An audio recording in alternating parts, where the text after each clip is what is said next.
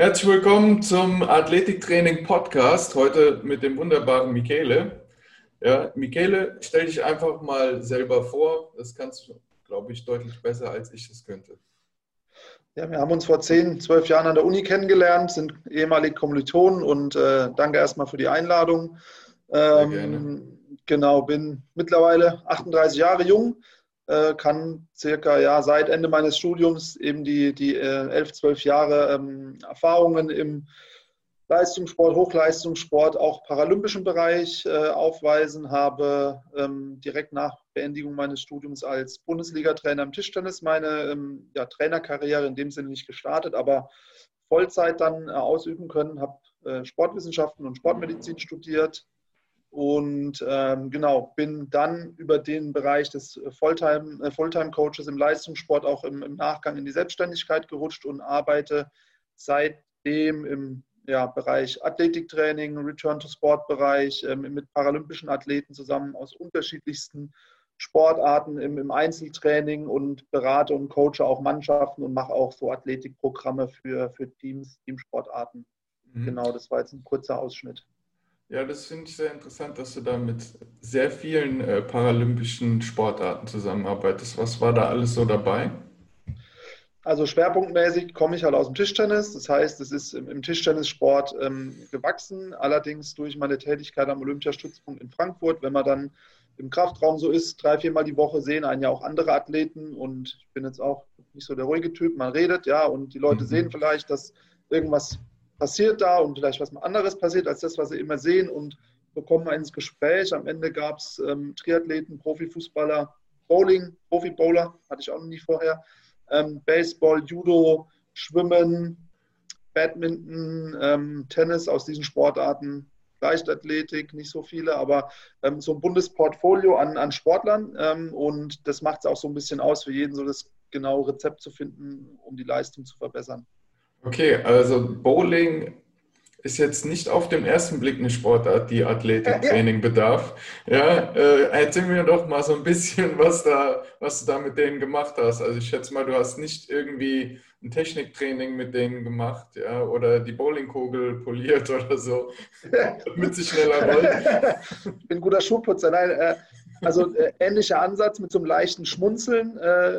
Die Leute treten mir auch gegenüber, wenn ich sage Tischtennis, oh, das ist doch gar kein Sport, ja, aber ähm, beides sind äh, Sportarten, die sind quasi ähm, ja so ein bisschen wie, wie Schachspielen. Man muss sehr präzise mhm. und genau und, und strategisch arbeiten, aber auch sehr explosiv. Ähm, ich bin dann in so einem Bowling-Training, habe mir das mal angeschaut, mit welcher, also wie häufig die so eine Bowlingkugel da äh, die Bahn runterballern und dass die nicht so wie Top-Athleten aussehen, die Jungs, muss ich nicht dazu sagen. Die sind zwar fitter aus wie Dartspieler als Beispiel, aber ähm, genau, also die haben jetzt nicht das Muskelkorsett, als dass die Knie, die immer einseitig in die Rotation gehen, dass der, die Lendenwirbelsäule und der Schulterbereich, äh, der quasi nur eindimensional benutzt wird, ähm, also die haben eigentlich alle Beschwerden gehabt und genau wollten quasi ähm, ja eine Art präventives Programm in dem Sinne, dass sie einmal häufiger äh, im Training ihre, ihre Bowlingkugel da Richtung äh, Ziel Ganz ballern. Blöd gesagt, ja. Ähm, da könntest du ja denen einfach sagen, wirf doch mal zum Ausgleich mehr mit links zum Beispiel. Ja, machst die gleiche ja. Technik auf der anderen Seite, dann passt die Sache. Aber ich schätze mal, so einfach wirst du es nicht gemacht haben. Ja gut, die haben mit links mich geschlagen und ich habe mit meiner starken Hand gespielt, um dir mal zu zeigen. Also allein dieser, dieser kontralaterale Transfer durch das häufige mit der starken mhm. Hand werfen bei denen war schon so gut, dass sie mich als ja, Amateurbowler, mehr würde ich es nicht bezeichnen, locker geschlagen haben. Ja, ähm, ja, aber am Ende war es eine spannende Erfahrung, denn jede Sportart ist für sich so ein bisschen ein, ein kleines Puzzle, das man lösen muss. Und ähm, ja, waren ganz angenehme, lustige Leute ne, in so einer Randsportart. Aber ähm, genau, es waren drei aus der Nationalmannschaft sogar, mit denen ich ja. gearbeitet habe. Was hast du da athletikmäßig mit denen gemacht? Ja, es war viel ähm, quasi die Beinachse zu stabilisieren, weil wenn man mhm. so ein Kopf das Bild hat, wie einbeinig die, die eine Verwringung im, im Rumpf und im, im, quasi Knie Richtung Scherkräfte gehen, also die hatten Knieschmerzen und Rumpfprobleme. Ähm, das heißt, einfach die unteren Extremitäten erstmal gekräftigt. War jetzt nicht irgendwie so Raketenwissenschaften, die ich machen musste, denn die kannten das Krafttraining gar nicht. Also es waren fast so, so Basisübungen, zwar schon unilateral im Ausfallschrittbereich, äh, für den Rumpf ein paar Sachen mit Rotationen, mhm. ähm, ja, so Klassiker Russian Twist und für die Schultern im Butterfly Reverse Bereich, aber auch schon immer ähm, auch mit instabilen Sachen, denn die sind in dieser explosiven Situation den Ball wegzufeuern, aber ja, in einer maximal instabilen, schrägen mhm. Position. Also genau, dementsprechend hat total Spaß gemacht, auch wenn sie mich gehasst haben, denn mit wenig habe ich so viel Muskelkater erreicht erstmal. Die haben mich, also wo ich sagte, so, wir haben noch gar nicht trainiert, ja. ja, klar. War jetzt aufwärmen. So, jetzt können wir loslegen. Da war ich schon tot nach so einem Functional Workout, also zum Aufwärmen, ein bisschen so, ja, The World's Greatest, irgendwelchen Rotationen da, haben die schon. Aber gut, äh, die konnten dafür 100 Mal die Bowlingkugel da wegballern und ich habe beim dritten Mal hat mir schon das Handgelenk nicht mehr äh, stabil mitgemacht. Ne? Also gut. Apropos, hast du da auch fürs Handgelenk irgendwelche Ausgleichssachen gemacht? Ja, eigentlich nicht. Ich habe mal eine Zeit lang ähm, auch beim Tischtennis diesen, diesen damals hieß dieser Gyro-Twister, dieser eine Ball, den man so rotiert. Ich mhm, weiß nicht, wie der ja. jetzige Name ist. Aber am Ende habe ich halt die Hand- und Unterarmstabilität durch. Ähm, also für diejenigen, die den nicht kennen, das, das ist ein Ball und innen drin ist nochmal eine Kugel drin. Ja, das heißt, wenn du dann das Ganze drehst mit der Hand, durch die Fliehkraft dreht sich diese, diese Kugel im Ball drin und dadurch musst du halt stabilisieren, dass dir das, dieser Ball nicht wegfliegt. Und je mehr du halt drehst, umso stärker ist die Fliehkraft, umso mehr hast du da halt einen Muskelreiz aufs Handgelenk. Ja. Sehr gut erklärt, genau. Aber das war am Ende nur so ein, ein Tool, das ich denen dann mit für die Wettkämpfe zum Warm-up mitgegeben habe. Also am Ende habe ich durch, sage ich mal jetzt, äh, Oldschool äh, erstmal bei denen durch äh, Üben von Klimmzügen oder Zug- oder Drückübungen einfach durch die Griffkraft auch den Unterarm adressiert. Also gar nicht mehr spezifisch das dann gemacht, außer jemand hat halt wirklich eine, eine verletzungstechnische Problematik da oder so. Mhm. Denn die sind da so unerfahren in allem gewesen, dass erstmal das normale klassische Training den Unterarm schon so gut, sage ich, mitgekräftigt hat, dass ich da nicht mehr den Schwerpunkt draufsetzen musste. Genau, war sehr witzig, aber immer. Geil. Ähm, ja, so viel zu den Bowlern. Du hast jetzt äh, Tischtennis hauptsächlich gemacht. Ähm, genau. Erzähl doch mal ein bisschen da über deine paralympischen Erfahrungen, weil da warst ja auch wirklich bei Olympia mit dabei. Ähm, ja, was bestimmt eine richtig geile Erfahrung war, ja, mal bei den Olympischen Spielen mit dabei zu sein. In welchem Land war das und äh, in welchen Jahren? Also erstmal, äh, genau, ich bin direkt im, im, Leistungssport eingestiegen. Nach dem Studium, bin dann ähm, nach meiner normalen Bundesliga-Trainertätigkeit ähm, am Olympiastützpunkt Grenzau ähm, in den Paralympics-Bereich als, als Nationaltrainer für den Deutschen Behindertensportverband eingestiegen und habe dort quasi die besten Tischtennisspieler, die unterschiedlichste Einschränkungen hatten, äh, Rollstuhl mit verschiedenen Lähmungen, Extremitäten haben gefehlt oder verschiedene neurologische Gangstörungen. Mit denen habe ich halt mhm. Training gemacht, Tischtennis spezifisch, aber mit den drei, vier Sportlern, die ich individuell äh, betreut habe, dann eben auch ein Athletiktraining und hatte das Glück, dass ich äh, quasi mit denen die Welt bereisen durfte. Eigentlich alle, alle Länder der Welt im asischen Bereich, im asiatischen Bereich, ähm, in Europa sowieso und ähm, auf die Paralympics in London und in Rio äh, als, als Trainer war ich dabei für, fürs Team Deutschland. Also einfach eine große Ehre und eine Erfahrung, die ich niemals missen will und würde. Und ja, das waren so die, die Highlights. Natürlich haben wir auch ein paar Medaillen mitgenommen. Ähm, größter Erfolg ist mit der Mannschaft Weltmeister zu werden. Ich selbst leider Gottes jedes Mal im olympischen, im paralympischen Finale gegen die Chinesen verloren. Mhm. Da saß ich äh, einmal im Einzelfinale und zweimal im Teamfinale an der Bande als Coach und leider sind die Chinesen da uns immer einen Schritt voraus gewesen. Aber trotz alledem ähm, sensationell, sowas mal mitzumachen. Ja, gerade in, in Brasilien. Wie hat dir Brasilien und Rio gefallen? Es war krass, ne? Also du fährst da ein bisschen, also du bist dort vor Ort, ähm, dann war es schwierig, weil gerade dieser Zika-Virus so ein bisschen umgegangen ist. Wie gehst du damit um? Äh, und am Anfang fast schon ein bisschen sensationsgeil. Wie ist das denn mit diesen Favelas? Ist das wirklich so mhm. krass? Also am Ende, ich wohne in Wiesbaden, die größte Favela in Brasilien hat so viel Einwohner wie Wiesbaden. Das muss man sich mal reinziehen. Und dann fährst du da gefühlt wirklich eine, eine Dreiviertelstunde im Bus an so einer Favela vorbei und siehst nur diese, diese Bauten mit selbstgezogenen Schritten, die Strom kriegen und alles. Ähm, aber am Ende dies, diese Menschen und das alles kennenzulernen, ähm, war, war der Wahnsinn einfach. Wir sind selbst noch zu einem Projekt abends in so eine Favela, haben mit den Kids dort Tischtennis gespielt. Da haben wir dann so einen kleinen Breakdance-Battle gegen die, die Mädels da gemacht und dann habe ich mit so einer Zwölfjährigen getanzt und dann sagte mir die Sozialarbeiterin, Neil, den Namen vergessen, die war schon fünfmal im Knast. und ich so, yo, okay, die ist irgendwie 14. Aber nicht wegen Tanzen wahrscheinlich.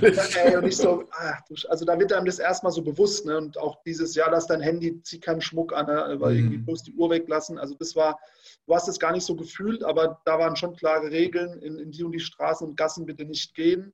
Ähm, und aber äh, mit so viel Lachen und mit so viel Herzen und mit so viel äh, Freude und Energie Menschen kennenzulernen, das ist wow, das war also, ich bin ja auch Südländer, ne, so wie du, äh, ist nichts Außergewöhnliches, aber das war nochmal eine Nummer herzlicher alles, ne? Also mega, mega die Leute dort. Das ist auch meine Erfahrung. Immer die, die am wenigsten haben, die sind immer am herzlichsten.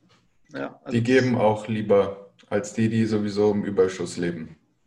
Ja, eben, also es war für mich nochmal, es hat mich auch geerdet einfach, ne, wenn du damit mit Kindern, also dann haben die uns in so einem Heim, wir sind dann in so ein Heim gefahren, haben die uns voller Stolz ihr eigenes Zimmer gezeigt mit ihrem eigenen Bett. Das waren irgendwie so drei Quadratmeter mit so einer Pritsche, wo mhm. wir uns nicht drauflegen würden. Und das war so ihr größtes Highlight, dass sie das haben. Und dann denkst du dir so, wow. Und ja, wir haben von der Mannschaft dann auch ähm, Trikots gespendet, ein bisschen Geld gesammelt. Zwei der Medaillenträger haben ähm, Medaillenprämien gespendet. Und ja, war einfach ähm, ein tolles Erlebnis, da auch was zurückgeben zu können. Ähm, weil außerhalb vom Sport, leider verfolgt man jetzt ja, wie diese ganzen Bauten und alles verkommt und gar nicht mehr bewirtschaftet wird. Also das ist schon sehr, sehr krass, was in dem Land halt leider vorgeht. Hm.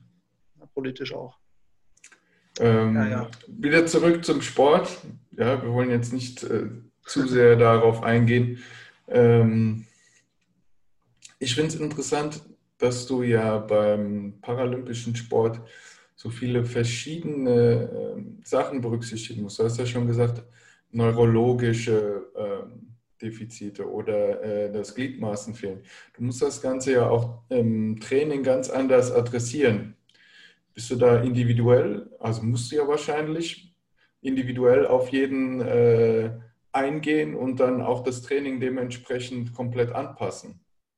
Ja, ja das ist einmal die, ja, das war halt die große Herausforderung, aber auch das, was es natürlich viel spannender macht. Ne? Sonst kannst du deinen, deinen 0815-Plan durchziehen.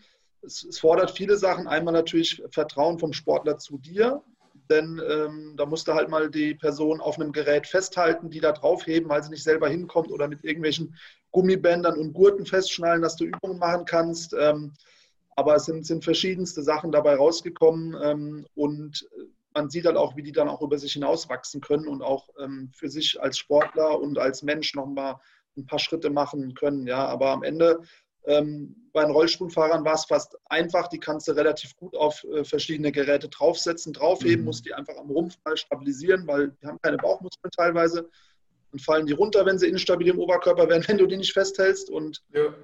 so ein paar Sachen, ähm, die besonders sind, die spüren halt ihre Extremität nicht und äh, es äh, ist eine hohe Verletzungsgefahr. Das heißt, wenn die mal irgendwas abkriegen, die merken es ja noch nicht mal. Mhm. Ähm, das heißt, da muss man immer nach dem Training auch nochmal gucken, ob die nicht irgendwie äh, Druckstellen davon kriegen. Ähm, ja, aber Medizinballwürfe äh, mit, mit äh, Terrabändern arbeiten, aber auch klassisches äh, Bankdrücken, also war alles dabei. Ne? Oder halt einbeinige Curls. Ähm, also da gibt es unterschiedlichste Sachen, die durchaus auch witzig waren. Ja? nehmen sich sehr humorvoll, die wollen nicht als Behinderte gesehen werden, sondern mit dem gleichen äh, Anschiss kassieren kriegen wie, wie ein normaler Sportler und das, das macht das Ganze ja auch äh, umso lustiger. Erntest zwar viele Fragezeichen, wenn du da in so einem Gym auftauchst, wenn du da mit so einem Rolli da unterwegs bist oder einem, der so ein bisschen durch die Gegend humpelt und ein paar Mal aus Versehen hinfällt, weil er Spastiken kriegt, aber mhm. umso schöner ist es zu sehen, wenn die dann plötzlich, oh, der, der macht ja mehr Gewicht wie ich, dann kriegen die Leute erstmal, okay, krass und äh, das sind Leistungssportler, die trainieren zwei oder dreimal am Tag. Ne? Also das sind unfassbare äh, Superhumans, sage ich immer dazu. Und alles, über das ich mich beschwere, es ist ein Witz dagegen, ja. Also hast du tatsächlich äh, mehrmals täglich mit denen trainiert, weil da gibt es ja dann wieder so Leute, die sagen, ja, äh, zu viel Volumen, das äh, ist kontraproduktiv für die Regeneration. Ja, wie siehst du das? Genau. Ja, war, war ein schmaler Grad. Einmal ist es in dem Bereich so, dass die natürlich ähm, zwar sportlich gesehen Profis sind, aber das auch schwierig ist zu organisieren. Die müssen teilweise mhm. Vollzeit arbeiten, sind Studenten. Ähm, dementsprechend muss man das Training, also man hat es halt komprimiert gemacht, man hat sich mal für 14 Tage getroffen, hat so ein Camp gemacht, ähm, denn die können sich nicht leisten, ähm, in so einem Setting okay, zu Also im Camp-Setting hast du äh, mehrmals täglich trainiert und ansonsten hast du quasi das moderat gehalten. Genau, also das war dann mhm. meistens so, dass man halt wirklich ein 14-Tage- oder ein 10-Tage-Programm hatte, wo natürlich ähm, das unterschiedlich von der Belastung auch war, dass auch ein Ruhetag mal dazwischen oder ein, wo du sagst, hey, wir gehen nur in die, ins Schwimmbad und ein bisschen locker machen und Sauna oder so. Also, aber auch hier, da du, wenn du dann 10 oder 12 Leute hast, wo jeder eine andere Einschränkung hat, musst du fast für jeden einen eigenen Plan machen. Ähm, wenn einer weniger Bauchmuskeln hat, kann der nicht so gut über die Brustkorb Atmung, kriegt weniger Sauerstoff. Also der ist nach einer Stunde, fällt er dir vom, vom Tisch. Ja, der andere, der hatte nur Kinderlähmung, ja, da kann das eine Bein nicht mehr richtig bewegen, den kannst du ganz anders belasten. Also war schwierig, aber natürlich, ähm, den einen hast du nach einer Stunde mal rausgenommen für 20 Minuten, dann hat er wieder gemacht oder der wurde dann anders belastet und hat so ein bisschen ähm, im Terrapant ein paar Übungen gemacht. Also ja, ich habe da zehn Jahre Erfahrung drin sammeln können, was ja schön war. Dementsprechend war es irgendwann auch für mich eine normale, ähm, ein normales Training. Aber das war auch ein großer Lernprozess, den ich durchlaufen musste. Mhm. Also das Schwierigste äh, wäre jetzt für mich nicht die Leute, die äh, den Gliedmaßen fehlen, äh, sondern tatsächlich die, die neuronale Probleme haben oder sogar eine geistige Behinderung. Ja, ja. ja. Gutes, gutes also, Stichwort. Also gerade die neurologischen Themen, die kriegen Spastiken oder die können einfach Extremitäten nicht äh, ansteuern. Die fallen auch einfach mal um, ja, und wissen nicht warum, weil einfach der Muskel nicht funktioniert hat oder mhm. die Fußhebe äh, Parese eingesetzt hat und die stolpern. Ähm, die nehmen das dann meistens auch mit einem Lächeln, aber ähm, gerade hier darfst du das zentrale Nervensystem auch nicht überlasten, sonst kriegen die so eine Reizüberflutung und sind nur noch am Zittern plötzlich, mhm. ja. Aber auch da haben wir mit Hilfsmitteln, ähm, mit klassischen Standardsachen, Stützstrümpfe, durchblutungsfördernden Maßnahmen oder ein bisschen Reizstromtherapie einfach die Muskulatur locker gemacht. Physio war immer mit dabei und ja, und was du gut sagst, sind natürlich die, ähm, ja, es gibt geistig Behinderte, die einen sehr niedrigen IQ haben. Da ist es sehr schwierig, auch wenn du die belastest. Ich habe immer den Athleten gerne gefragt, hey, wie ist es für dich? Und mhm. dass ich mit dem in Kommunikation komme. Der kann dir nicht so gute Rückmeldungen geben. Er gibt dir eine coole, lustige Antwort, aber wie valide ist die, ja? Nee. Ja, mach mal mehr. Nein, also ne, das ist super schwierig und der hat auch eigentlich immer mit einem Lächeln Ja gesagt. Ne? Und du wusstest halt nicht, wow, bin ich jetzt bei 150 Prozent oder bei 30 Prozent? Ne? Ähm, ist ein bisschen schwierig gewesen. Ein bisschen im Trüben fischen, ja. Genau, eben. Aber auch da war es, äh, nee, einfach, äh, was die für eine Energie und für ein Lächeln an den Tag bringen, also das ist äh, sehr erfrischend, ja. Und wenn man die dann wieder in ihrer Kernsportart sieht, wie gut die eigentlich sind, äh, gibt es einen äh, Sportler, die spielen in der dritten, vierten Bundesliga und haben aber ein IQ irgendwie unter 60, ja. Und mhm. können ja dann im Bus aber jedes Ergebnis sagen, das sie in ihrem Leben gespielt haben sind dann so Inselbegabte, das ist, ja, ja. Äh, also da, da fällst du um, ja. Oder sprechen drei Sprachen einfach oder so, ja. ja. ja. Genau, du siehst schon sehr vielseitig alles. Ja, deshalb äh, versuche ich ja so ein bisschen da rauszukitzeln, was da alles so in deinem Superbrain drin ist, ja, weil du da viele Erfahrungen gesammelt hast, die äh, so ein Otto Normalo niemals sammeln wird, ja. Also auch mit mit diesen vielseitigen äh, äh, Trainingsmethoden, die du entwickeln musst, einfach. Ja, das, der normale Sport hat ja damit nichts mehr zu tun. Ja, du musst halt mit diesen ganzen Defiziten klarkommen und trotzdem dein Training optimieren. Genau, ja. Ja, es ist ja gerade diese Inklusion auch einfach ganz wichtig, dass das einfach als normal angesehen wird. Ich war dann auch 2012 so ein, so ein Rookie in dem Bereich fast noch, obwohl ich da schon drei Jahre war, aber dann bei den ersten ähm, Paralympics dabei zu sein, in dem, in dem Gym, da kannst du als Trainer ab und zu auch mal trainieren, lege ich mich hin, mache Bankdrücken, habe da irgendwie meine, damals konnte ich das noch ganz entspannt, meine 120 Kilo mal irgendwie fünf, sechs Mal drücken können und dann kommt da so ein, so ein Rollstuhl-Rolli äh, rein und setzt sich da hin und das war dann sein Warm-up, wo ich mir dachte, wow, okay, war ein Kraft-3-Kämpfer, der hat dann irgendwie auch eine Medaille geholt, aber wenn du das dann mal siehst, was die so drauf haben, das ist schon auch krass. Also wie sieht, denn Kraft, wie sieht denn Kraft-Dreikampf bei einem Rollstuhlfahrer aus? Weil normalerweise ist ja Kniebeuge und Kreuzheben genau. mit dabei. Habe ich falsch gesagt, das heißt Powerlifting bei denen, aber es ist nur, mhm. Bank, ist nur Bankdrücken quasi. Ne? Also okay. der Kraftsport an sich. Ähm, also falsche Vokabel von mir. Aber trotzdem, wir haben so einen Brustkorb, die Jungs, also die, die ganz schmalen Unterkörper, dünne Beinchen und weil die halt ihr Leben lang dann wirklich den Fokus auf das maximal Oberkörpertraining ja, legen. Klar. Die sind viereckig obenrum. Müssen auch eine sehr kurze Bewegung nur machen, immer, ne? Weil die auch, aber es ist schon, schon Wahnsinn, ne? Wenn wir ähm, euch mal bei ähm. YouTube einen Clip von einem Iraner angucken, das ist ein Weltrekordhalter. Mhm. Da kommen wir nie ran, was der da drückt. Aber ich weiß nicht, wie er heißt, leider. Hast du die Zahl im Kopf, was er drückt?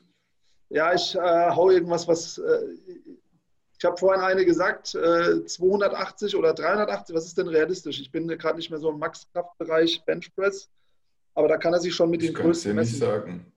Ich also schon unglaublich viel. Es kommt auch immer darauf an, welche Gewichtsklasse.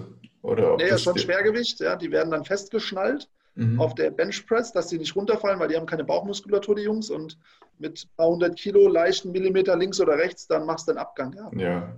Werden dann mit so einem Spanngurt festgezurrt. Also ich, ich kann mir auch vorstellen, ähm, dass du dadurch, dass du ja die Füße nicht auf dem Boden hast und instabiler bist, nicht so diese Kraftübertragung hinkriegst. Das heißt, dass du weniger Gewicht wegdrücken kannst als jemand, der Beine hat ja, hast die Bogenspannung nicht, musst halt fast alles mhm. aus dem Trizeps und aus dem Pectoralis dann irgendwie äh, äh ein bisschen Schulter mit rausholen.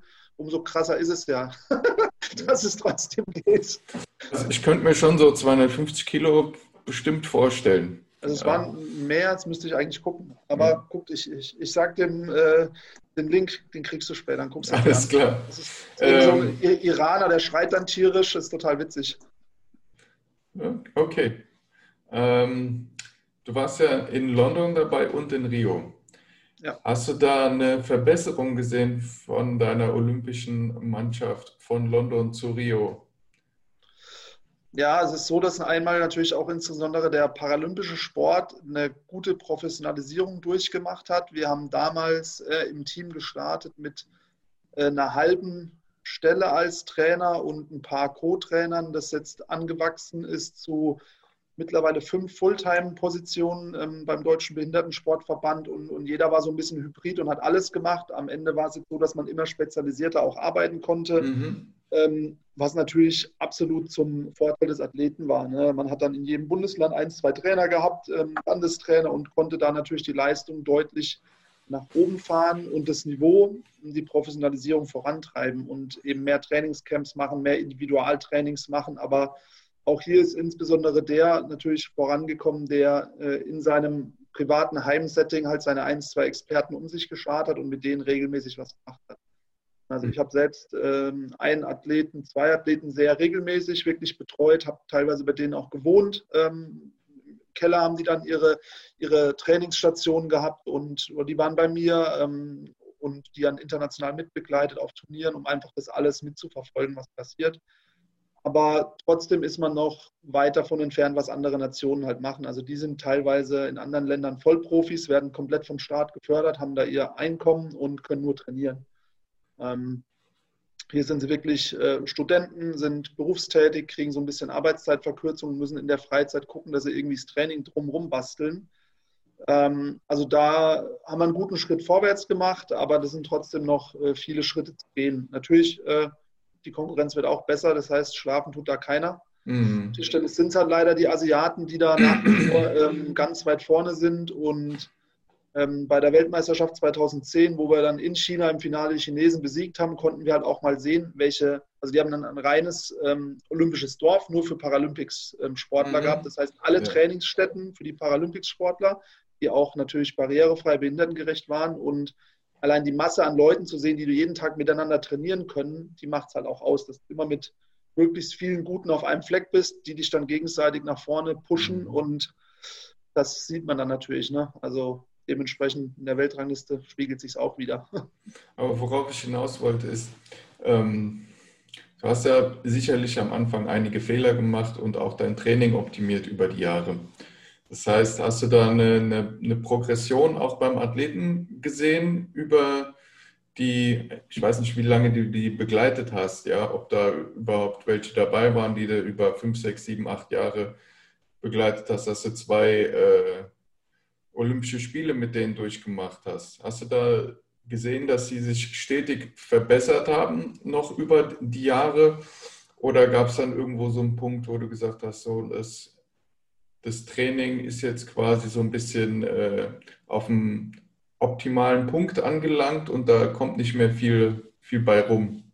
Oder ich muss irgendwie durch andere Faktoren da noch mehr rausholen, sei es über mehr Volumen, äh, andere Methoden, zu denen ich vielleicht gar keinen Zugang habe. Ja, wie siehst du das?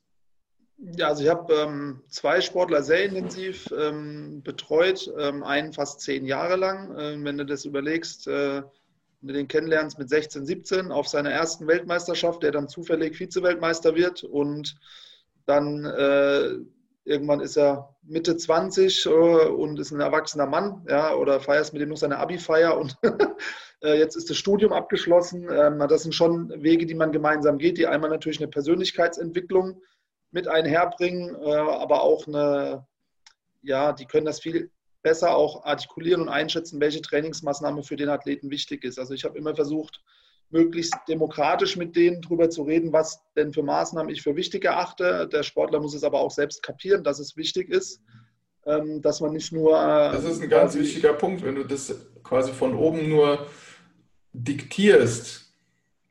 Hat der, hat der eine ganz andere Motivation, wie wenn der selber weiß, das ist wichtig für mich, dass ich das mache. Ja, und der wird dir eine ganz andere Leistung auch geben, wenn der das wirklich von sich aus auch so erachtet. Ja, wie oft ist man genau. im Training und denkt, okay, ich mache es halt, weil es der Trainer sagt. Ja, gibst du da 100 Prozent? Bestimmt nicht. Ja, wenn du weißt, das bringt mich voran, ja, das ist wichtig für mich, dann haust du da auch richtig rein. Okay, das ist einer der, der Hauptfaktoren. Aber genau das ist mein Ansatz. Ne? Wenn der. Sportler kapiert, wofür es ist und wo sein Benefit ist, den Transfer in seinen Sport rein sieht, ähm, dann macht er das mit vollem Engagement oder macht diese Extrameile auch mal ohne dich, wenn du ihm nicht mhm. in den Arsch trittst und und geht halt öfter aus der Komfortzone raus. Und das macht ja den Unterschied, denn nur vom Talent kann keiner leben. Man muss hart arbeiten, egal in welchem Sport. Und jetzt überleg dir, du hast einen, der sitzt im Rollstuhl, das heißt, er muss mit seinen Armen und Schultern quasi, das ist sein Antrieb, dass er vorwärts kommt. Und wenn der noch nie Krafttraining macht und ich den dann quasi ähm, am Anfang häufig an die Wand fahre von der Leistungsfähigkeit, der kriegt dann auch noch in den Schultern und den Armen und überall Muskelkater und kann dann noch nicht mal seinen Rollstuhl mehr ordentlich bedienen. Ja, dass ihm das keinen Spaß quasi, macht. Das ist quasi dann ein Einschnitt in seinen Alltag, den er dann genau. nicht mehr richtig vollbringen ja. kann. Und dann denkt er sich, wofür mache ich jetzt eigentlich den Sport? Ich kann nicht mal mehr genau. mich hier rumbewegen in meinem eigenen Haus. Ja. Genau, und den Prozess zu sehen, dass die sich dann selber im Fitnessstudio anmelden oder das Home Gym sich aufbauen, äh, das sind nur Parts oder dann mit dem Sportpsychologen regelmäßig arbeiten oder auch eben Regenerationsthemen ernster nehmen oder im Tischtennis ganz wichtiges Aufschlagtraining, dass du sagst, hey, ich mache mir halt jeden Tag äh, die 15 Minuten, gehe ich runter, mache mir von mir aus Musik an und, und mache nur meine Aufschläge. Also diese, diese Extrameilen und Bausteine, wenn du die setzt und die sich einmal entwickeln als Athlet, ne, so ein mündiger Athlet, der kapiert, warum mache ich es und macht es dann irgendwann eigenständig. Das ist einer, der es auch eigentlich ganz gut schaffen kann.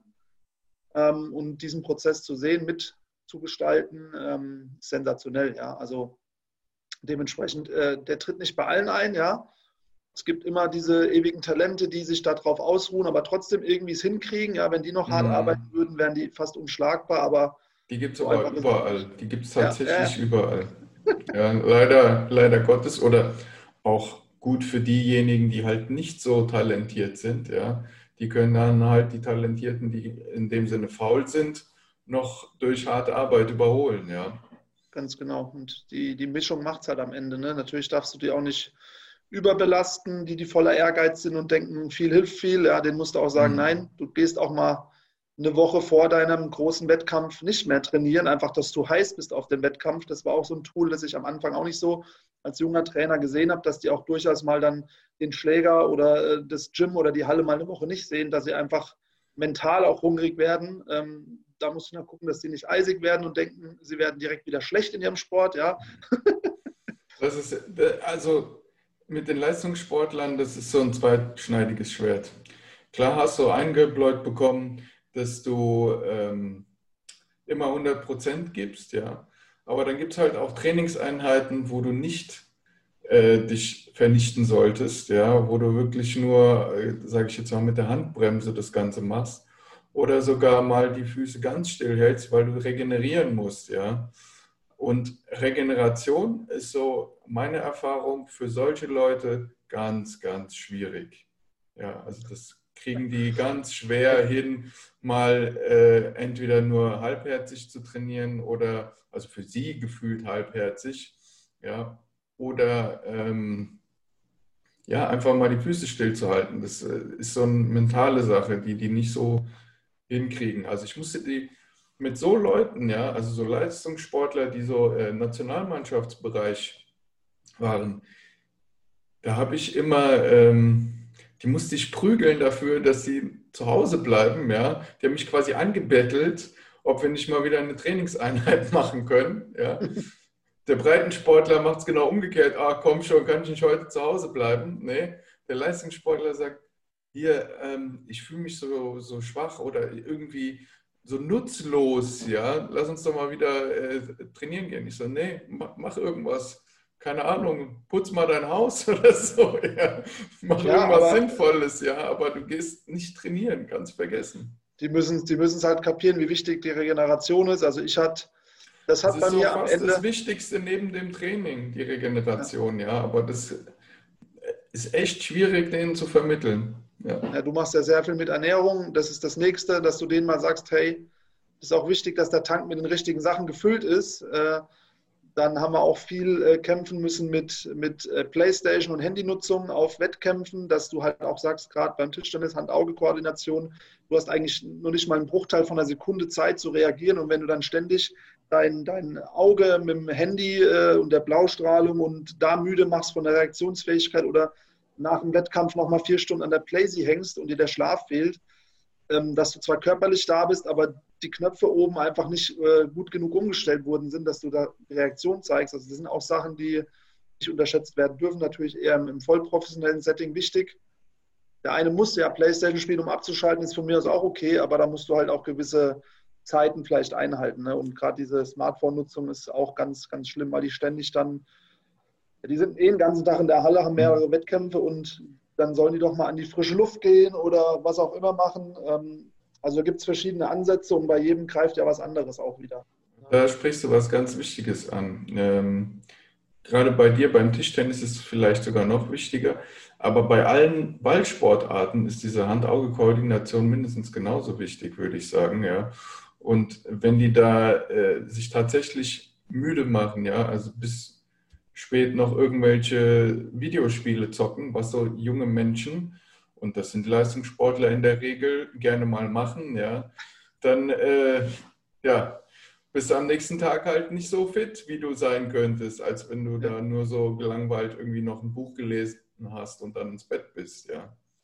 Da gibt es ein paar Studien, dass eben auch gerade die Handynutzung dann ähm, kurz vorm Schlafengehen das Gehirn nochmal so aufpushen, dass du dann eine halbe Stunde gar nicht richtig in den Schlaf fällst und das, diese Tiefschlafphasen fehlen dir dann wieder. Das sind alles so Theorien natürlich, äh, dass mir dann einer sagt, so, ich bin jetzt frischer am Morgen, so leicht geht es natürlich auch nicht, aber ähm, man muss ja insgesamt seine Hausaufgaben auch machen. Es gibt auch immer den Sportler, der will halt seine Pommes futtern abends, ne?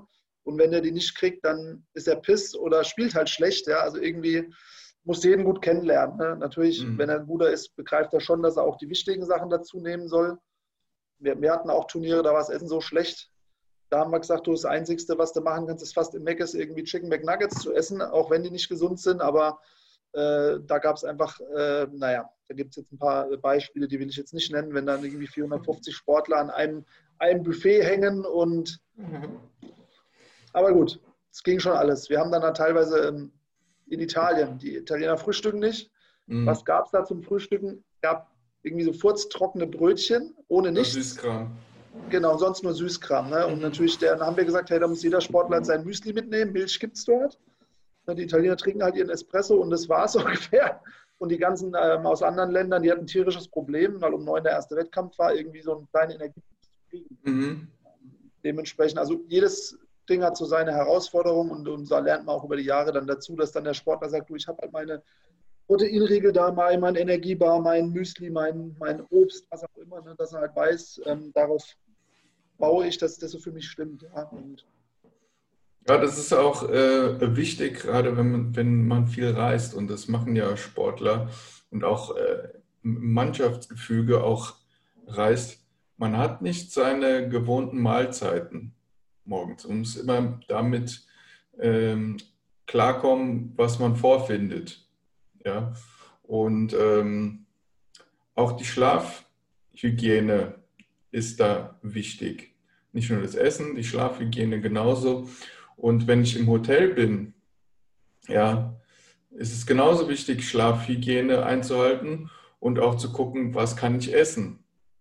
Ja, also da sollte man sich vorher vielleicht informieren, was da verfügbar ist zu essen und dementsprechend das äh, ja dann halt mit sich führen, was man noch braucht, ja, und sich dann nicht unbedingt nur auf die Trainer verlassen. Ja, also da braucht man auch eine gewisse Eigenverantwortung. Das ist ein wichtiger Punkt. Ja. Eigenverantwortung, eben nicht. Äh, ja, ähm, klar ist der Trainer schon auch dazu da, mal dem Athleten den Arsch zu retten, ja, wenn er mal wirklich was ver ver verpeilt, aber. Ja, aber versuch's mal für 20 oder im Football vielleicht 50 Leute, da das Essen mitzubringen, das funktioniert nicht. Ja, ja eben, also das sind, aber da haben wir, glaube ich, schon immer, wir sind sehr frühzeitig immer zu den großen Turnieren, gerade wegen Zeitverschiebungsfaktoren auch angereist, ähm, haben dann alles abgecheckt oder waren Jahr vorher mit einer kleinen Delegation in dem Land, um uns einfach mal das dort insgesamt anzuschauen. In, in Asien als Beispiel, die dachten immer, sie tun den Europäern was Gutes, wenn sie so ein ganz tolles europäisches Buffet machen. Es war überhaupt nicht toll. Wir waren total scharf aufs asiatische Essen, einfach weil die einfach sau geiles, gesundes Essen mit super guten Nährwerten haben, aber das war für uns gar nicht zugänglich. Ne? Also das war crazy. Ich habe das dann mit so Volunteers abgesperrt, dass da nur die Asiaten essen. Die Asiaten haben so aufs europäische Buffet gestartet, weil die das geil fanden, dass da irgendwie ein paar Sachen liegen und andersrum. Also, Was hat es für einen Grund gehabt, dass das äh, quasi so separiert war? Gute Frage. Vielleicht hat es auch einen Grund gehabt, dass die ähm, Europäer vielleicht nicht so gut essen ich weiß es nicht, es mag jetzt ein böser, böser Vorwurf sein, aber da gab es nichts zum Frühstücken, da gab es keinen Kaffee, äh, aber das Essen und nehmen die Asiaten halt auch nicht zu sich, aber zum Frühstück Pommes zu essen und Reis, äh, ja. Und ich bin halt dann immer heimlich an das Asia-Buffet und habe mir dann so die, die Sachen drauf. Äh, natürlich, am Ende müssen wir unsere Athleten auch schützen, denn das, die essen natürlich auch sehr scharf, ja, also mhm, und das verträgt nicht jeder. Du musst dann das, also selbst sehr drauf aufpassen, dass da dein Magen äh, das verträgt und dann dein Darm nicht irgendwelche entzündlichen Prozesse dann da halt hat oder Unverträglichkeiten. Ja, es kann auch sein, dass irgendwelche Lebensmittel drin sind, die du gar nicht verträgst. Ja, Allergien, Allergene. Wir haben am Anfang auch vor dem Grundwasser gewarnt, das nicht so rein ist wie bei uns in Europa einfach, dass die beim Zähneputzen wirklich mit der Flasche Wasser mit stillem Wasser nachspülen.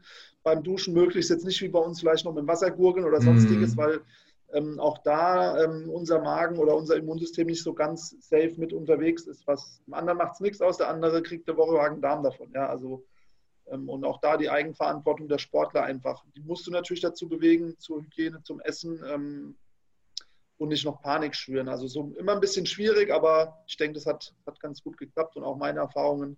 Ich fand es immer geil, die Sachen im Ausland dann äh, zu probieren und die Bräuche und das Essen und ja, gab verschiedene. Ja, also für dich ist das auf jeden Fall äh, was Schönes gewesen, mit Sicherheit, ja, das zu probieren. Die Sportler hätten das bestimmt auch, aber wie gesagt, das, das wäre mir zu riskant, äh, quasi für die Sportler das zu riskieren, wenn ich am nächsten Tag irgendwie äh, den nächsten Wettkampf habe und oder sogar am gleichen Tag und der mir irgendwie Food Poisoning kriegt, im schlimmsten Fall, ja, oder es kann auch sein, dass es nur was ganz Leichtes ist und dann eine Darmirritation ist und ich da die Flatulenzen des Todes kriege, ja, wo ich halt äh, wirklich so leichte Bauchkrämpfe habe und die ganze Zeit furzen muss, ja. Ja, und jetzt stell dir vor, das sind Rollstuhlsportler, die spüren so einen Schwerpunkt in unteren Extremitäten halt nicht mehr und ihren Magen-Darm-Trakt. Das heißt, die kriegen es noch nicht mal mit, wenn sie so mhm. ganz fiese Magen-Darm-Action haben und im Worst Case kommt es einfach raus, ohne dass die es merken. Ja? ja? Also das sind alles äh, Routinen, ne? die müssen dann spezielle Medikamente nehmen, dass sie früh auf Toilette können. Dann nehmen sie darmverschließende Medikamente, dass sie acht, neun Stunden durchhalten. Ähm, anderen Sportlern musst du bei der ganzen Geschichte ein bisschen helfen, weil die eben gar keinen Druck auf den äh, Darm und die Blase kriegen, um das rauszudrücken. Die müssen mit Katheter arbeiten. Also das sind alles natürlich Sachen, die, die möchte man vielleicht gar nicht wissen teilweise, aber mhm. ohne die geht es halt auch nicht. Und genau, da gibt es verschiedene Sachen, die da auch mal waren, dass da mal ein Sportler das nicht einhalten konnte, weil er einfach diese Muskulatur nicht hat und im Stress des Wettkampfs äh, dem Ganzen sich ergeben musste. Genau. Da darf man sich auch für nichts zu fein sein. Also ist halt so. ja. ja. Oh, da hast du jetzt aber, da haben wir jetzt schon ganz schön viel über, über deine paralympische Erfahrung geredet. Ich glaube jetzt schon mittlerweile 45 Minuten. Wenn das so Ehrlich? weitergeht, dann äh, wird es. Also bis 13 Uhr habe ich Zeit. Ja. Ansonsten, ja, ja schön, wir, dann, ansonsten, machen wir, einen zweiten Teil. Und äh, da werdet ihr als Zuschauer auf jeden Fall oder Zuhörer nochmal mehr hören. Ja, das ist natürlich ein, ein Riesenbereich mit dem, mit dem Paralympischen. Ja, da kann man bestimmt auch noch ein paar Stunden drüber reden. Ja, und ich finde sowas immer sehr interessant und das sind auch so Sachen wie mit dem, mit dem Reisen, wenn man so in einem anderen Land ist, was man da essen kann, da denken die meisten vorher gar nicht drüber nach. Ja, die denken, oh, ich kriege da bestimmt alles, was ich so von zu Hause gewohnt bin. Äh, nee, kriegst du, kriegst du meistens nicht, ja, weil die halt ja, genau. eine, eine andere Ernährung dort haben. Ja, wenn du Glück hast, haben die so Sachen, aber das muss nicht, äh, muss nicht so sein.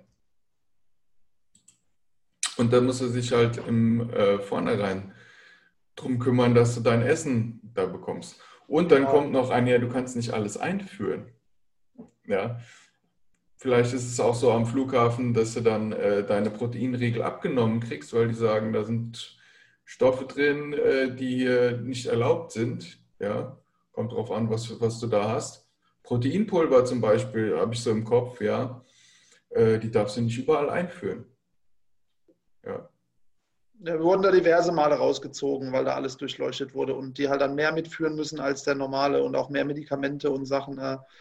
Aber haben dann schon immer unseren Staff dann in den Supermarkt geschickt, weil ich sag mal, ein bisschen Obst und irgendwelche, sag ich mal, ob es jetzt äh, irgendwelche gesunden Riegel sind, Obstriegel oder Müsli-Riegel, die mir zwar nicht so lieb sind, weil die häufig viel zu viel Zucker haben, mhm. aber ähm, es gibt schon was, das dann teilweise noch ein bisschen das kompensiert, was äh, derjenige dann nicht ist. Dann hast du immer deine Divas, die einfach da auch nicht, denen ist nichts gut genug. Das hast du in jedem Sport, ja. ja Nur ja. Reis und Nudeln kriegst du auch nicht äh, einfach so jedes Mal, genau. Ja, ich würde dann gerne zu einem anderen Punkt übergehen. Super. Und zwar testen. Das ist ja auch ein großes Steckenpferd von dir, hast du mir erzählt. Ja, ähm, ja.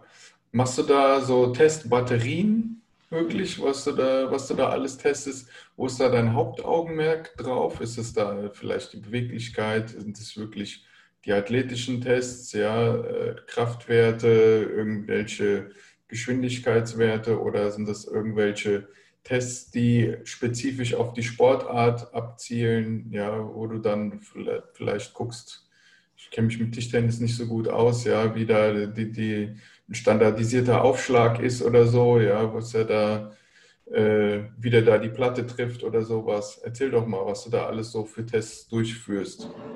Also grundlegend ähm, bin ich über den sportmedizinischen Part auch in die Leistungsdiagnostik einfach gerutscht, habe dort ähm, auch am Olympiastützpunkt in Frankfurt und ähm, lange Zeit so Bewegungsanalysen durchgeführt. Die sind sehr breit gefächert. Das waren klassische biomechanische Analysen über äh, Gelenkwinkel oder Beschleunigungen, ähm, Kraftanalysen, Stoffwechselparameter haben wir mal dargestellt oder einfach nur ähm, ja, Bodenreaktionskräfte beim Sprüngen, Sprunghöhen, Sprints, Reaktionsfähigkeiten.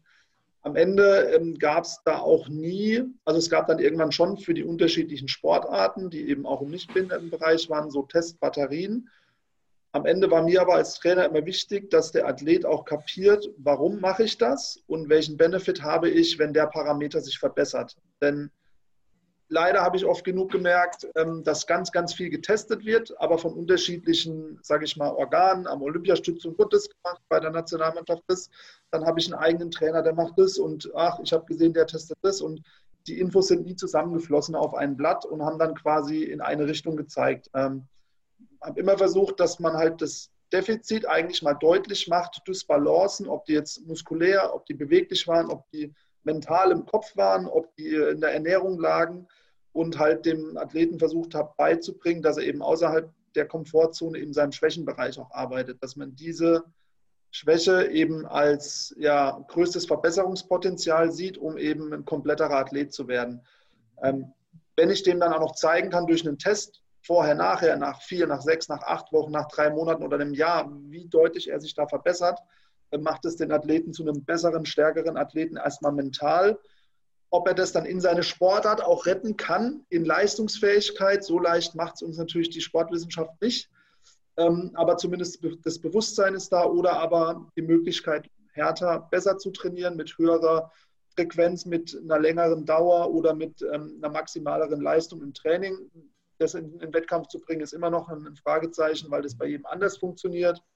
Ähm, aber das war schon immer das Ziel, dieses Veranschaulichen, vorher, nachher oder während dem Test etwas zu sehen, das durch eine Technikumstellung etwas besser, höher, schneller weiter funktionieren kann, ähm, dass da so eine Compliance entsteht. Wow, der Test, der bringt mich oder das und das Training, diese Übung, die ich eigentlich hasse, die macht mich aber so und so viel besser.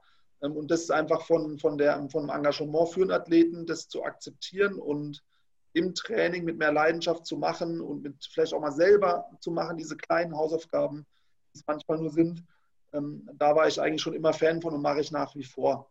Aber es ist bei mhm. jedem so ein bisschen unterschiedlich. Natürlich äh, muss ich einen Triathlet anders testen als ein Tischtennisspieler. Das ist ja völlig logisch. Okay, ähm, was, was ich immer an Tests gut finde, ist natürlich die Vergleichbarkeit. Je nachdem, was für einen Test ich habe, habe ich natürlich auch schon Vergleichswerte. Ja? Das heißt, ich kann Athleten, äh, die ich vielleicht vorher noch nie hatte, mit dem Leistungsstand von anderen vergleichen. Ja? Ich kann zum Beispiel bei dem Profil sagen, in diesem Test oder in diesen Tests, mehreren Tests, ähm, überdurchschnittlich äh, abschneidest, ja, ist das schon mal gut und du bist auf dem Niveau, sagen wir jetzt mal, von einem Zweitligaspieler, Erstligaspieler, internationalen äh, Leistungsstandard, weil diese Leute auch in diesen Tests so und so gut abschneiden. Ja? Oder ich kann sagen, wenn du eine Liga höher spielen willst, ist das das Anforderungsprofil. Ja? Und dann solltest du in diesen und diesen Tests mindestens so und so gut abschneiden damit du einfach vom Körperlichen mithalten kannst. Wie siehst du das? Ist das, ist das so oder ähm, ist da die, die, die Athletik nicht so entscheidend, sondern eher so technisch-taktische Dinge? Klar sind die auch wichtig, ja, gar keine Frage, ja, sonst äh, könnte man auch eine reine Kraftsportart machen, ja, reine Athletiksportart. Da kommen ja auch bei den ganzen Sportarten immer diese Komponenten mit rein. Ja, ja.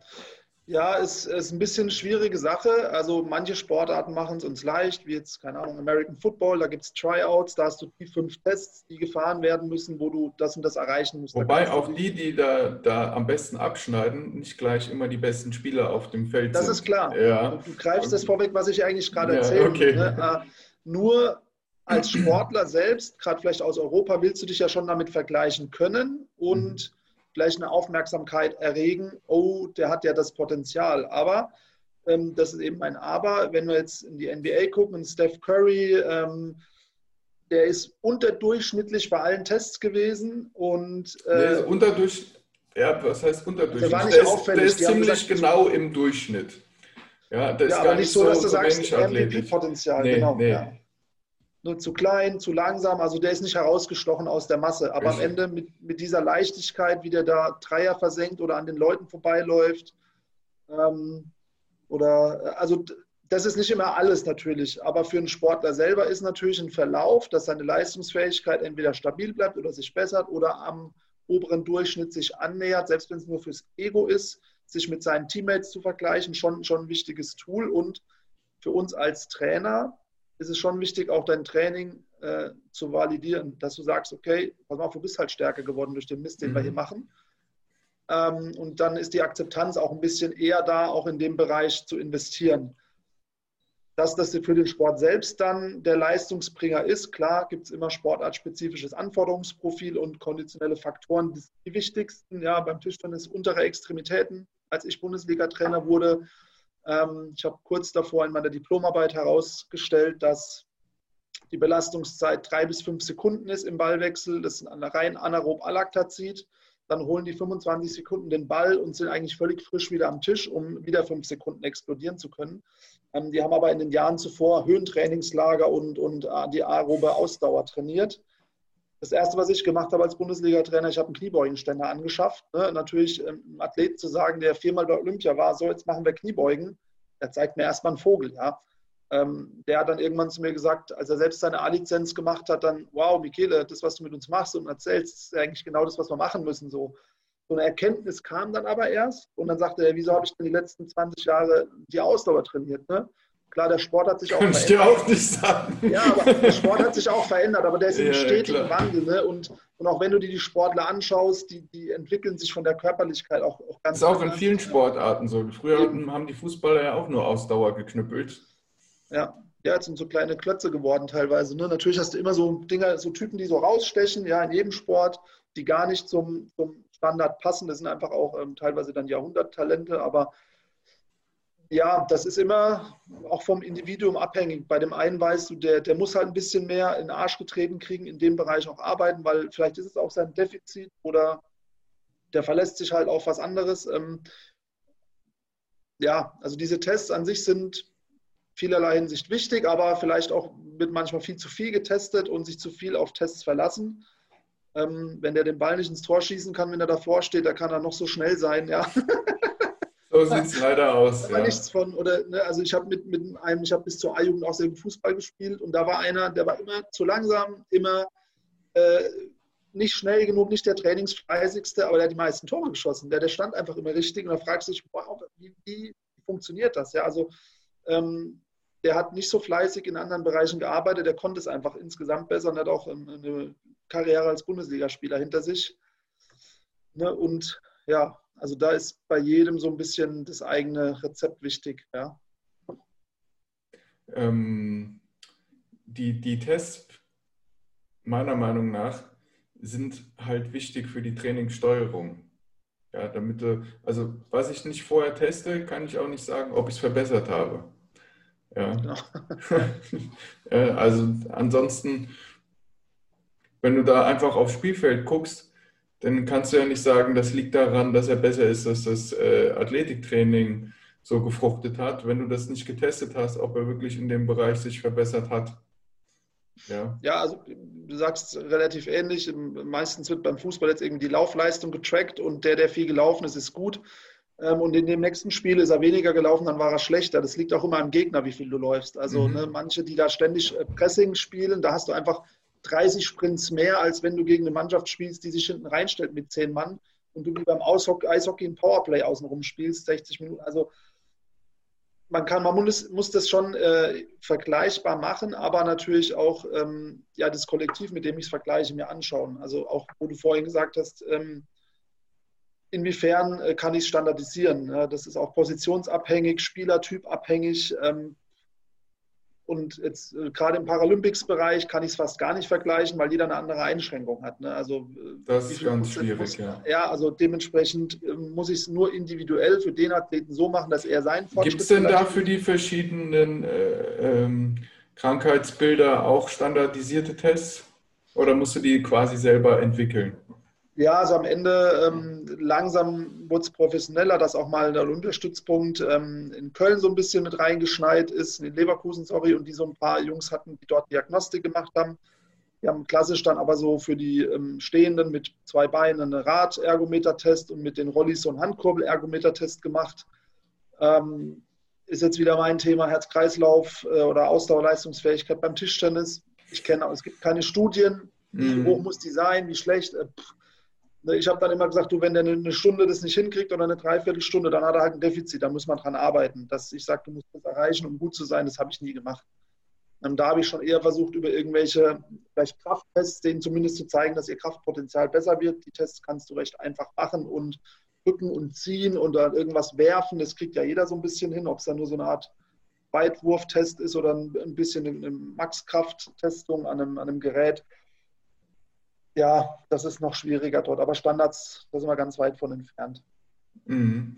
Und dann ist halt die Frage, wenn du keine Standards hast, dann trübst du, also schwimmst du quasi immer, also wofür machst du dann diese Tests, wenn du da keine Vergleichbarkeit hast? Dann hast du natürlich nur eine Vergleichbarkeit äh, bei dem Athleten, den du getestet hast, aber du weißt nicht, wo steht der gegenüber anderen Athleten. Ganz genau. Also am besten habe ich es eigentlich immer gesehen, wirklich in hochkommerzialisierten äh, Sportarten wie Fußball. Da testen sie mhm. es auch viel und haben eine sehr große Stichprobe und können gute Werte ähm, rauskristallisieren. Oder ich habe mich eine Zeit lang mit äh, so Tennisakademien beschäftigt. Die Rafa Nadal Akademie testet mhm. auch jeden Athleten, der dort äh, irgendwie mal eins, zwei, drei Jahre trainiert. Und dann werden die auch immer in den Average eingestuft, wo andere gute Tennisspieler sind, was schon ein gutes Feedback für einen ist oder auch eine Bereitschaft vielleicht für mehr Invest signalisiert. Ähm, dann musst du aber irgendwann mal anfangen, Daten zu sammeln, standardisiert testen und halt wiederholen. Ja. Und dann haben wir das Problem, da geht uns ja auch Trainingszeit flöten. Meistens haben wir ein Problem, dass wir nicht genug Zeit haben, vielleicht zu trainieren. Ähm, eher in Randsportarten ist auch schwierig, dass man dort eben professionell Fulltime trainieren. Und wenn ich dann sage, okay, ich habe vier Einheiten in der Woche, dann will ich nicht noch zweimal testen, sondern vielleicht lieber viermal trainieren. Also das ist immer so ein Hin und Her. Ähm, am einfachsten ist es, wenn man einen einzelnen Sportler hat, mit dem wir einen Plan mittel-, kurz- oder langfristig, wie auch immer, ähm, stricken und das dann einbauen. Sind halt die Testfrequenz ist auch eine Sache. Also ich muss nicht jede Woche äh, eine Testbatterie mit den Leuten machen, ja, weil in einer Woche passiert A nicht sehr viel, ja, und äh, B, das auch aus diesem schon genannten Grund ist es nicht sinnig, weil die Zeit kann ich anders nutzen. Ja, ja als äh, auch einmal im Monat würde ich nicht testen. Also ich würde ähm, vielleicht nach einem äh, Mesozyklus mal testen. Ja, ja ich habe versucht, immer viel Ziele zu definieren, na, kurz-, mittel- und langfristige Ziele und demnach halt für manche Ziele brauchst du Tests, andere Ziele kannst du anders messen und das dann aber auf jeden Fall dem dem Sportler auch zeigen, ob das erreicht wurde oder nicht, um auch dann einfach Akzeptanz zu schaffen und ähm, auch kleine Schritte wertvoll zu machen. Die meisten denken nur, an vier Jahren ist der Wettkampf, äh, aber da sind viele kleine Schritte dazwischen, die auch geplant werden müssen. Ne? Und ständig zu testen, das sieht zwar toll aus und super professionell, genau, wenn da genau. vier Gadgets leuchten und 200 Daten in den Rechner fliegen, aber dann hast du so einen Datenboost und weißt gar nicht mehr, worum es geht. Ja. Also gerade so im, im Reha-Bereich also bei diesen ganzen größeren Reha-Praxen, da wird meiner Meinung nach viel zu viel Unsinn getestet, ja, der überhaupt keine Relevanz hat. Ja. Also am ehesten sehe ich, wenn so ein Test natürlich im Bereich, kann ich wieder Vollgas Sport machen, weil im besten Fall habe ich den Sportler irgendwann vor einer Verletzung ja mal getestet sehe, wo sein, seine Werte sind und dann kommt er aus einer Verletzung und dann kann ich dem schon zeigen, du bist bei 80 Prozent vielleicht, ja. Das, Nur wenn ich überhaupt keinen Ausgangswert mhm. habe, ja, kann ich ihm ja auch nicht sagen, bin ich jetzt bei 80 oder 100 Prozent. Dann kann ich vielleicht einen Links-Rechts-Unterschied machen, äh, verletztes zu gesundes Beinchen. Aber na klar wird da total viel diagnostiziert, gemacht, getan. Ist ja auch immer schön, das kann man gut abrechnen, ist ja logisch. Ähm, Im Setting bin ich auch selbst gewesen, dass man eben ähm, auch Diagnostik im Reha-Bereich macht. Ähm, jeder ist natürlich bereit, sehr viel zu investieren, wenn er verletzt ist, um wieder fit auf dem Spielfeld zu stehen. Das wird teilweise aber auch ausgenutzt. Und es mhm. wird vergessen, worum geht es denn eigentlich. Ne? Und im besten Falle habe ich den halt vorher mal getestet, weiß, wo seine Werte sind. Vielleicht hat er vorher schon so eine Dysbalance gehabt und dann erzähle ich mir in der Reha, Alter, du hast so eine Dysbalance, die war ja vorher auch schon da, ja. Oder da war sie so groß, jetzt mhm. ist sie so mhm. groß und dementsprechend ist viel so, ja, wird mal geguckt, okay, Beinachse, dann gibt es da tolle Turn-to-Sport-Algorithmen. Dann kriegt er halt im Zweikampf den Körper ab und der Fuß ist im Stollen im Boden, das Kreuzband wieder durch. Das kann ich nirgends testen. Ja, also. also du hast ja jetzt gerade Disbalancen angesprochen. Das ist auch so ein, so ein Thema, wo ich mich mit äh, einigen Kollegen auch mal drüber streite. Was sind Disbalancen?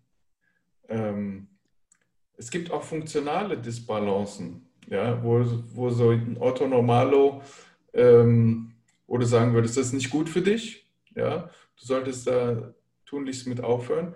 Aber für einen Leistungssportler sind diese Disbalancen total wichtig. Ja, wenn ich jetzt zum Beispiel so einen Marathonläufer nehme, dem würde ich jetzt quasi nicht bei seinem Sprunggelenk rumfuschen und sagen, du musst das jeden Tag dehnen, damit da die, die äh, Beweglichkeit verbessert wird, weil diese Steifheit in dem Gelenk wichtig ist, damit er quasi Energie spart beim Laufen. Ja, also sowas würde ich ihm dann nicht wegtrainieren. Ja. Da sprichst einen wichtigen Punkt an, genauso ist es ja, weil jeder im Leistungssport ist irgendwie individuell krumm für diesen Leistungssport und es auch nötig ist. Ja. Äh, klar gibt es äh, an Sportarten, wo eine Symmetrie wichtig ist, aber das sind die, die seltensten. Meistens ist es irgendwas Laterales, eine Extremität wird viel häufiger benutzt als die andere. Ähm, Im Golfbereich habe ich eine Zeit lang am Golfclub St. Leon Roth auch gearbeitet. Äh, die müssen extrem halt am Rumpf arbeiten, weil die einfach immer in die gleiche Rotation gehen. Aber die haben massiv verkürzte äh, Muskeln auf der einen und überdehnte auf der anderen. Ne? Die, die, oder keine Ahnung, Nadal in seiner Jugend, da hast du gedacht, der rechte Arm, der platzt gleich auf und links, da hing so ein Spaghetti rum. Ne? Das hat sich auch geändert, das ist jetzt insgesamt eine Maschine geworden, aber trotzdem auch hier diese Dysbalance entsteht auch einfach durchs Training, durch Sportart, spezifische Training und der Körper passt sich einfach so an, um das hinzukriegen. Punkt. Dass wir natürlich ein bisschen diese, diesen Bereich der Dysbalance minimieren können, ist schon so ein sinnhafter Ansatz, aber es zeigt auch keiner, was diese bewirkt oder eben nicht bewirkt. Da gibt es auch gar keine äh, Infos drüber. Nur vielleicht, dass du mit O-Beinen halt eher innen Knieschmerzen kriegst und mit X-Beinen außen. Ähm, nur die meisten Fußballer haben O-Beine, ja. Was soll ich sagen? Ja, es gibt viele tatsächlich, ja.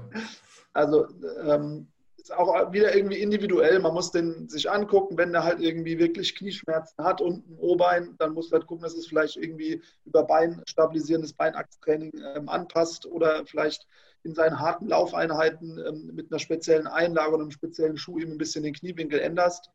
Ähm, denn in seinem Sport selber, da will er so laufen, wie er ist und nicht irgendwie mit vier Bandagen unterwegs sein, dass er bloß kein, bloß kein O-Bein macht, weil dann spielt er kein Aber worauf ich hinaus will, ist, wenn du da halt was testest und der Test sagt eigentlich, äh, du hast hier eine Disbalance, ja, dann heißt das nicht unbedingt, dass du für diese Sportart quasi ähm, intervenieren solltest.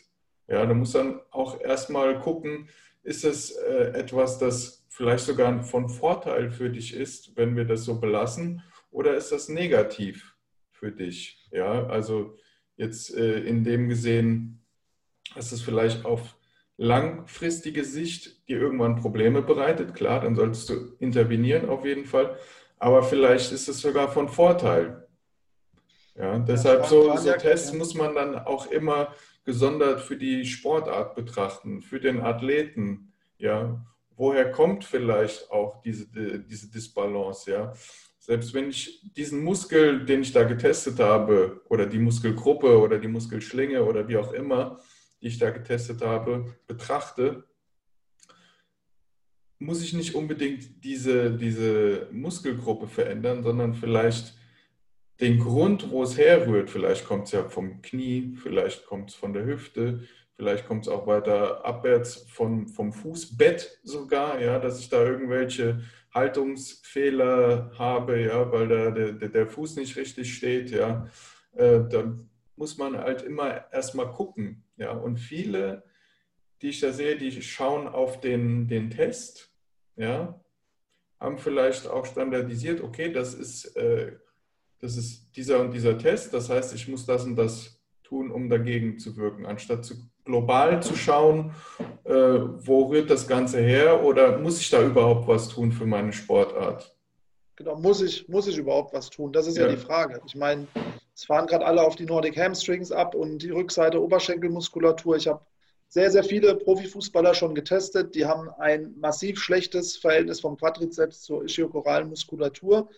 Ähm, das ist halt Standard halt so. bei Fußballern, ja. Genau, ist ein Standard bei Fußballern. Ähm, wenn ich jetzt einen habe, der da noch nie verletzt war, dann muss ich auch nicht sagen, das muss jetzt äh, 2 zu 1 oder 3 zu 1, wie es in mhm. irgendwelchen Büchern steht, sein, sondern hey, bisher hat es ja auch ganz gut geklappt. Ist natürlich logisch, dass wenn der mal über 30 ist, dass der dann schon zu einer höheren Verletzungsrate da neigt, ja. Ähm, oder einer wie der Boateng, der sich jedes dritte Spiel irgendwie an Adduktoren greift, da müsste ich mir schon mal überlegen, dass da irgendwas nicht ganz gut ausbalanciert ist, ja. Ähm, aber ähm, da kann ich es auch nicht über einen Kamm scheren. Und ähm, am Ende äh, muss ich auch gucken, dass dann diese Dysbalance so funktioniert für den Sportler, dass er halt auch verletzungsfrei bleibt. Ähm, und nicht immer direkt nur darauf schießen, was jetzt auch die Tabelle sagt, oh, der hat da das Verhältnis, also ich hatte einen, der hatte 10 zu 1, glaube ich, ja.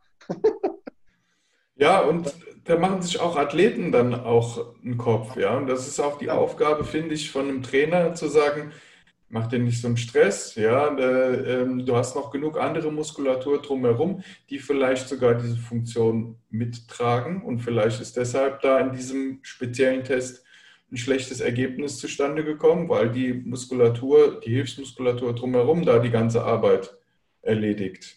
Ja. ja. Der eine Spieler muss halt viel sprinten, der andere, der ist eher so ein bisschen am seitlich laufen und muss gar nicht so viel in den Sprint. Also die haben natürlich auch andere Anforderungen im, im Spiel selber. Ne? Ja, es ist ein schwieriges Thema. Viele schmücken sich mit ganz vielen Tests und ganz viel Diagnostik und vergessen, dass irgendwas auch unten rausfallen muss, ja. Und vergessen zu trainieren. ähm, ja, ist, äh, ist schwierig, aber äh, muss man halt auch für sich herausfinden, mit welchen Sachen arbeite ich am liebsten und wie kann ich dem Athleten da was Gutes tun damit. Und ähm, am Ende geht es darum, dass der das kapiert, warum mache ich es und dahinter steht und dann ähm, klappt es doch am besten, wenn beide am gleichen Strang ziehen. Auf jeden Fall. Es ist, also für mich ist da die, die Quintessenz, man muss auf jeden Fall gewisse Tests machen alleine um zu sehen, wo, wo ist der Ist-Stand, wie du schon gesagt hast, dass du dann auch eine Vergleichbarkeit am Ende hast, ja, auch gerade nach Verletzungen, wie du gesagt hast. Aber ich halte es für Unsinn, eine Testbatterie von 50 Tests zu machen.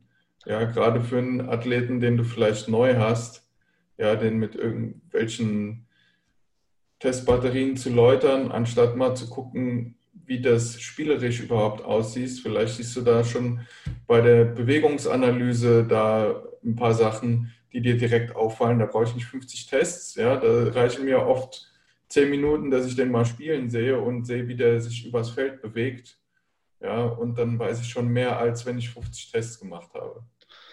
Ja, werden halt, werden halt viele gemacht. Alle rufen Functional Movement Screen plötzlich ähm, und, und machen es und tun es. Ähm, am Ende wenn ich es richtig machen will, muss ich ja dann auch aus dem Ergebnis irgendeine ja, quasi Konsequenz ziehen und dann vielleicht gucken in drei Monaten, wie sieht es denn jetzt aus und hat diese Veränderung im System beim Athleten überhaupt zu was geführt? Ja, ist, hat der weniger oft Krämpfe? Ist der äh, verletzungsfrei geblieben? Was auch immer total viele Einflussfaktoren hat. Ist ihm seine Leistung besser, schlechter geworden? Also ich kann es auch immer nicht dem Test zumünzen und ob dann auch die Veränderung, die ich anstrebe, gleich ein Ergebnis hat der Athlet muss selber gucken, wie er sich halt fühlt. Ja, also wir haben immer viel, viel getestet. Ich hatte einen Sportler, einen Zweitliga-Profi, der hat immer wirklich, nachdem er 6,27 geworden ist, seit er ähm, trainiert hat und gespielt hat, so eine Erhöhung gehabt im einen Schuh. Ja, und ist dann, hat dann irgendwann gesagt, so mit 6,27 hat er immer Krämpfe bekommen, ab der 65. Minute.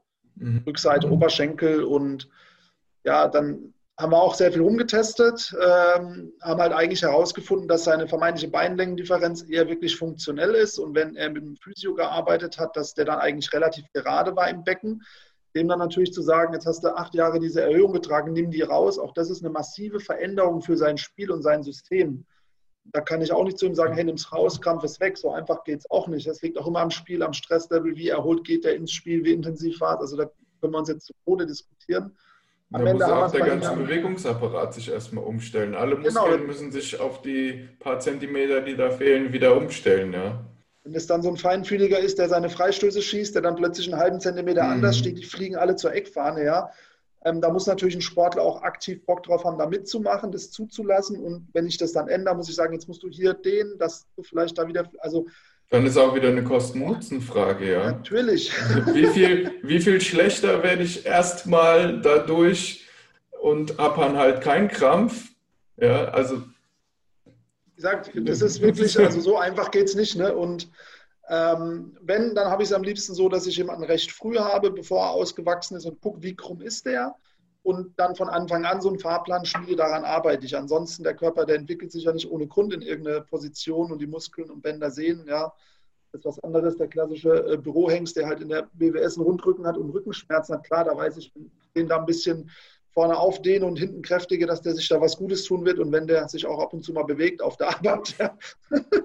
Ja. ähm, Also das sind einfache Aufgaben, aber beim Leistungssportler, da hast du dann noch irgendwie drei, vier Prozent Potenzial da und ob ich dir über Ernährung, Psychologie, Training irgendeinen tollen Test hole oder vielleicht nur nicht die Playstation zu nutzen ja. oder vielleicht einen Snickers zu essen, ich weiß es doch auch nicht, ja.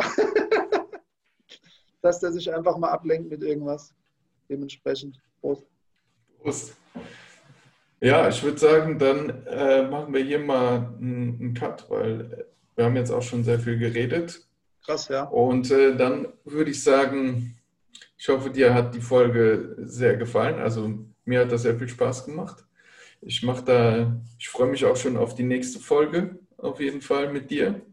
Und ähm, alleine, dass wir erst so zwei, drei Punkte, zwei, drei Punkte, die auch wichtig sind, abgefrühstückt haben, sollte dir sagen, dass da noch sehr viel Input beim guten Michele im Kopf ist, ja, der, der dir auf jeden Fall nochmal einen guten Mehrwert geben wird. Ich glaube, wir haben hier gerade sehr viel gelernt über die, die Trainingswissenschaft, ja, also über Athletiktraining generell.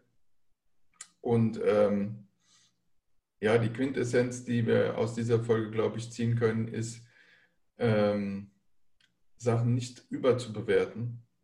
Ja, wenn du da irgendwelche ähm, Testungen hast, ja, dass man das immer in Relation sehen muss zu dir, zu deiner Sportart, zu, deiner, zu dem Iststand, ja. Und wenn dir das gefallen hat, gib einen Daumen hoch. Wenn es dir nicht gefallen hat, von mir ist auch einen Daumen runter. Lass ein, lass ein Abo da und viel Spaß bei der nächsten Folge. Dankeschön, freue mich auch. Entsteht nur durch einen guten Gesprächspartner sowas. also in diesem Sinne, bis dann. Ciao, ciao, danke.